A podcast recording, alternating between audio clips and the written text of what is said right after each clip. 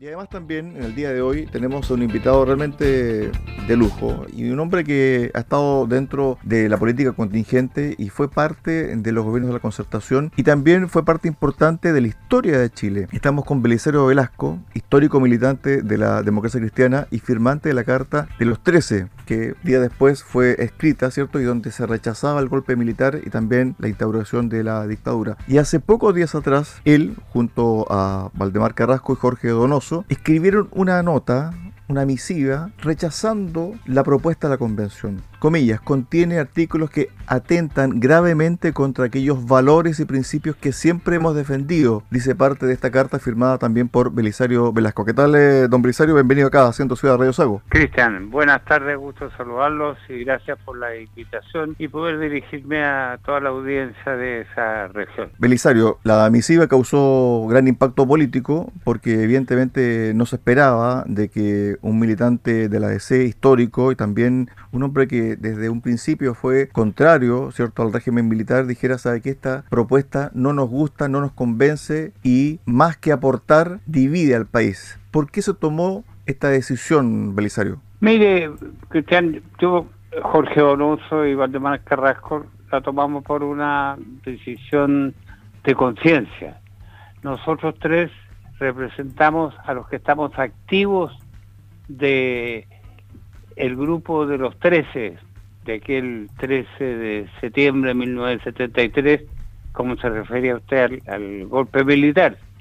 En aquella oportunidad, la directiva sacó una declaración, en cierto modo, confirmando, apoyando o entendiendo el golpe militar eh, como directiva del partido pero nosotros pensamos que eso no era lo correcto, que un golpe militar que derrocaba un gobierno eh, legítimamente eh, presidiendo la nación, y sacamos una declaración condenando el golpe. Éramos solo 13 en aquel entonces, hoy día quedamos muy pocos, activos tres, como decía Jorge Donoso, Valdemar Carrasco y el que habla. Entonces, creemos en conciencia que el proyecto de constitución que ha sido presentado al país y que entregaba al presidente de la República para un plebiscito el 4 de septiembre es inconveniente para el país, por razones que podremos conversar. Ahora bien, con respecto a esta decisión que me imagino fue bien analizada, ¿cierto? Meditada. ¿Cómo quedó la DC después de esta o de este voto político del cual también eh, se hizo carne la semana pasada? ¿Quedó bien? ¿Quedó herida? ¿Hay resquemores dentro de los mismos militantes? ¿Hay senadores de la República, de la DC, que están en contra de la propuesta? El propio expresidente Eduardo Frei también emitió una declaración diciendo, ¿sabe qué? Esta propuesta hay que rechazarla. Pero el partido en sí, su voto político, especialmente encabezado por Felipe del Pin, su presidente, ahogó fuertemente por el apruebo. ¿Cómo se puede eh, vivir o convivir dentro de una coalición donde hay todas estas especies de diferencias tan radicales por un tema tan importante como es el plebiscito de salida, Belisario? Mire, yo pienso que una muestra de que se puede hacer y que se puede resistir cuando se opera en conciencia. Eh, nosotros actualmente estamos presentando una posición que es diferente a la que se aprobó en la Junta Nacional a proposición del señor Del Pin, camarada, y porque creemos que es muy negativa para Chile e incluso peligrosa para el futuro, porque contiene disposiciones que pueden transformar esto más adelante en una situación que puede terminar, que apunta a una dictadura populista de cualquier signo, porque es a futuro. Y eso es un peligro más grande que encierra este proyecto de constitución. El, el, término del poder eh, legislativo al eliminar el Senado y darle un, un, un poder casi absoluto a la Cámara de Diputadas y Diputados. El término del Poder Judicial que ya no, no, va a existir, sino que va a ser un, un una facultad que crea sistemas nacionales de justicia, que separa los tribunales ordinarios de los propios de pueblos originarios, en los que la facultad jurisdiccional queda entregada a las autoridades de esa etnia. También se crea un Consejo de Justicia con amplias atribuciones en que los jueces son minoría. Entonces, eso unido a que esta Cámara de Diputadas y Diputados va a tener la facultad de incurrir en, gastos que antes era privativo del presidente de la República, lo que permitía un caminar ordenado del país, eh, crea condiciones que pueden llevarnos a lo que señalaba, que es eh, una república con dictadura populista. Y eso... Belisario, ¿cuánto pesa, disculpe, cuánto pesa el tema del el indigenismo, que algunos dicen que está de manera exacerbada en esta propuesta? En la carta se dice lo siguiente, el sistema electoral se distorsiona con escaños reservados, lo que nos hace recordar a los senadores institucionales, los designados de la constitución de Pinochet. ¿Usted cree que hay una sobre representación? Y la otra pregunta que le quiero hacer también sobre esto mismo. ¿Usted cree, al leer el artículo 191, inciso 2 de la propuesta, que hay un veto a posibles reformas por parte de los pueblos originarios? Es decir, está claro que señala la proposición de la nueva constitución. Es decir, nosotros somos partidarios de tratar con la etnia, de darle eh, facultades de reconocer su idioma, de, en fin, de participar de la vida nacional. Pero aquí a lo que se apunta es que en Chile, en vez de una nación, va a haber 12 naciones, porque va a haber 11 de la e, de etnia. El Estado de Chile es una sola nación. Hay pueblos originarios que los reconocemos, hay que reconocerles su cultura, su idioma, enseñarlos y darles una serie de, condiciones y facilidades que en estos dos o tres siglos no habían tenido. Estamos de acuerdo en eso y sentimos eh, mayor respeto, pero los consideramos tan chilenos como nosotros que sean pueblos, mapuche, diaguita, quechua, etcétera, es otro cuento, pero es una cosa que preocupa. Tenemos que tratar de hacer lo posible por darles las mayores condiciones de vida que no han tenido en dos siglos o tres siglos. Entonces hay cosas y hay otras cosas de la el proyecto de constitución en materia social que son muy positivas. Yo creo que esta propuesta tiene un 60% de puntos que son muy positivos y que hay que incorporarlo a la constitución que se haga futuro. Pero también tiene un sobre 30, casi 40% de, de posiciones, de puntos que realmente son peligrosos eh, por ejemplo, respecto al poder legislativo, no existirá necesario la formación de la ley con dos cámaras como existía el Senado y la Cámara de Diputados de similares atribuciones. Y no hay simetría actualmente entre el Congreso de Diputados y Diputadas con la llamada Cámara de las Regiones que elimina el Senado de la República. Entonces eso... Belisario. ¿Sí? Sí, disculpe que lo interrumpa. No, dime, que Hay tiempo todavía, hay tiempo todavía para llegar a un consenso, lo planteó también el presidente Ricardo Lago, de decir que es posible llegar a un consenso antes del 4 de septiembre para que el país no vaya a una división tan profunda como la que tiene actualmente.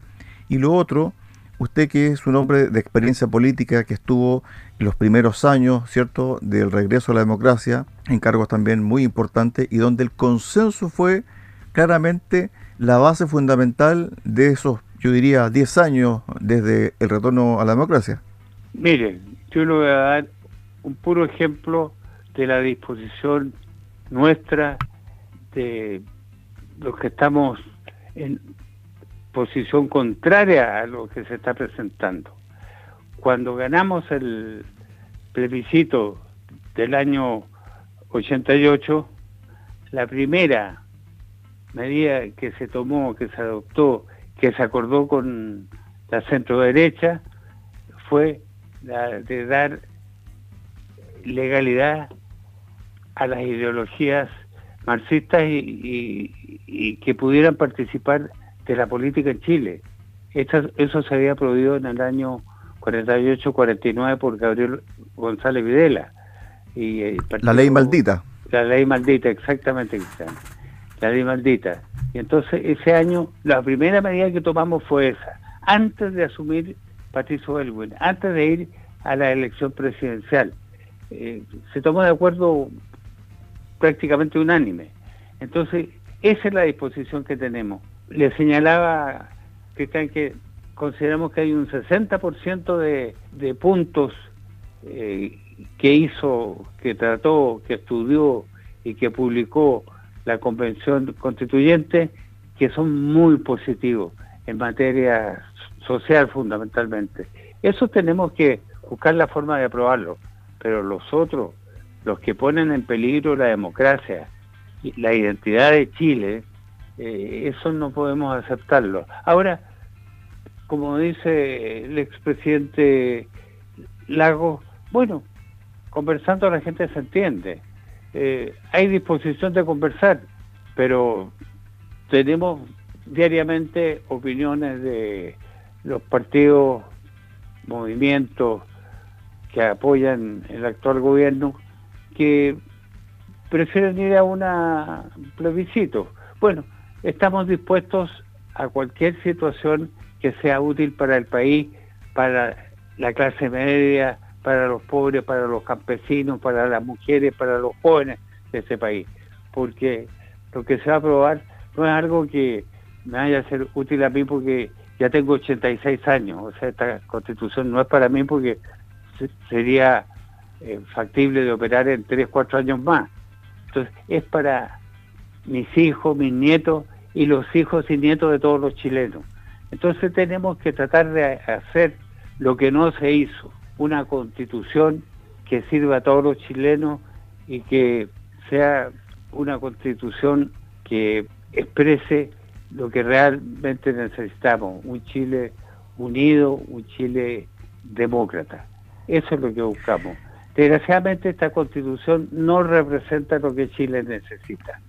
No representa lo que Chile ¿Sí? Sí, disculpe. Cuando usted firma la carta y se da a conocer, algunos dicen de que esta postura de que si gana el rechazo es como si siguiera vigente la constitución de Pinochet, pero sin embargo, un hombre como usted, ¿cierto? Fiero, ¿cierto? Opositor al gobierno militar y que escribió esa carta días después del pronunciamiento del golpe militar, firma esta carta, ¿cierto? Rechazando evidentemente despeja también ese punto en particular de la discusión, porque en el fondo no se trata de que siga o no una constitución que nació en el 80, que ha tenido un sinnúmero de reformas, sino que más bien es el camino para allanar otra posibilidad de llegar a un consenso. Aquí, por ejemplo, tuvimos la semana pasada a Fuad Chaín, expresidente de la ADC, que postula lo siguiente, que de ganar el rechazo hay que desempolvar la propuesta, que me imagino usted la conoce muy bien,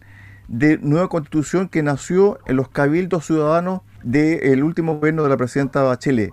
Y de ahí agregarle algunas cosas que son positivas y que también usted rescata dentro de esta conversación de la actual propuesta.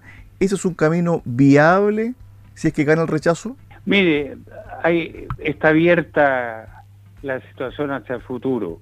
Faltan dos meses para que se efectúe este plebiscito. En estos dos meses, más que publicidad o propaganda o trabajo en función de A o B posición, yo creo que el gobierno debiera tratar de buscar una solución a lo que usted plantea que yo comparto. Yo creo que hay posibilidades de buscar una paz para que nuestro país siga siendo una república democrática, independiente y unida, unitaria. Eh, entonces, si gana el rechazo, que es lo que, lo que yo voy a, tratar de conseguir, si se llega al plebiscito, eh, es decir, no, es que rija futuro la constitución de Pinochet. Le señalaba al comienzo de nuestra conversación que la primera, la primera modificación que le hicimos, incluso antes de llegar a la presidencial, fue que los partidos y movimientos que estaban fuera de la ley porque tenían ideologías marxistas pudieran participar del diario Vivir de Chile. Y así lo hicimos y así lo obtenimos. Después hubo alrededor de 80, 90 modificaciones a la Constitución. Llámenla como quiera, pero lo que está claro es que todos estamos dispuestos a buscar la fórmula para que tengamos una constitución que sirva a todos los chilenos, a los pobres, a los medianos, a los hombres, las mujeres, los jóvenes. Estamos dispuestos a estudiar cada artículo. Le reconocía que hay muchos artículos de la, de la Constitución propuesta que nos encontramos excelentes y seríamos partidarios de incluirlos en la próxima Constitución, porque es lo que va a haber que hacer. Si gana el rechazo, tenemos que hacer una nueva Constitución considerando las cosas positivas de la, propuesta de los sectores de gobierno y modificar las condiciones que o, proposiciones que ponen en peligro la democracia en Chile. Finalmente, Belisario, bueno, usted también fue parte del Ministerio del Interior y un hombre que conoce muy bien también la seguridad interna del país. ¿Cómo se puede zanjar el tema de la macrozona sur? está cada vez más hacia el sur. Anoche hubo un atentado en la Unión, uno esperaba, ¿cierto?, de que esta cosa solamente se centrara en la Araucanía, parte de la zona norte de la región de los ríos, pero está llegando prácticamente a la zona norte de nuestros... La situación es muy, muy riesgosa. ¿Qué debería hacer el Estado? No el gobierno, no este gobierno, Belisario Velasco, sino que el Estado de Chile para un poco dar más seguridad a sus ciudadanos. Mire, yo creo que, bueno, hay, dos policías que tienen que encargarse de, esto, que son carabineros e investigaciones. Yo creo que una de las cosas que yo haría sería restituir el respeto que tiene que tener la ciudadanía con carabineros e investigaciones. Darle las facilidades, darle los equipos, los armamentos necesarios para hacer frente a una situación en que impera el narcotráfico y una serie de bandas criminales que están operando ya no solo en la macrozona de, de la Araucanía, sino que en varias regiones del país. Yo creo que es un trabajo que hay que hacer eh, a fondo, es enorme, es grande, hay que hacer la inversión que sea necesaria. Porque yo le digo, la seguridad y la economía de un país van de la mano. Si no tenemos seguridad, no vamos a sacar empresas que produzcan, que ayuden a solucionar los problemas económicos que está viviendo la población. Yo creo que es un trabajo grande en que, como bien señaló usted, no es solo de este gobierno, sino que también de los que vienen. No es un trabajo que se haga solo en tres, cuatro años. Hay que estar permanentemente preocupados de la seguridad. Y la seguridad es inteligencia, y la inteligencia es información información de lo que está ocurriendo o va a ocurrir en el país. Lo que tratamos en los primeros años de la concertación de evitar precisamente que sucedieran hechos delictivos, anticiparse a los hechos, no actuar después y decir nos vamos a querellar por la ley de seguridad del Estado. No, no, no hay que evitarlo. Y eso es lo que fue lo que logramos con un trabajo muy intenso con carabineros y con investigaciones. Estuvimos con Belisario Velasco, ex militante de la democracia cristiana, histórico militante de la democracia cristiana, ex ministro de Estado y también en el día de hoy una persona que está por el rechazo de esta propuesta constitucional para el 4 de septiembre. Gracias, don Belisario. Un abrazo. Gracias. Gracias, que sean buenas tardes y gracias por la invitación. Buenas tardes.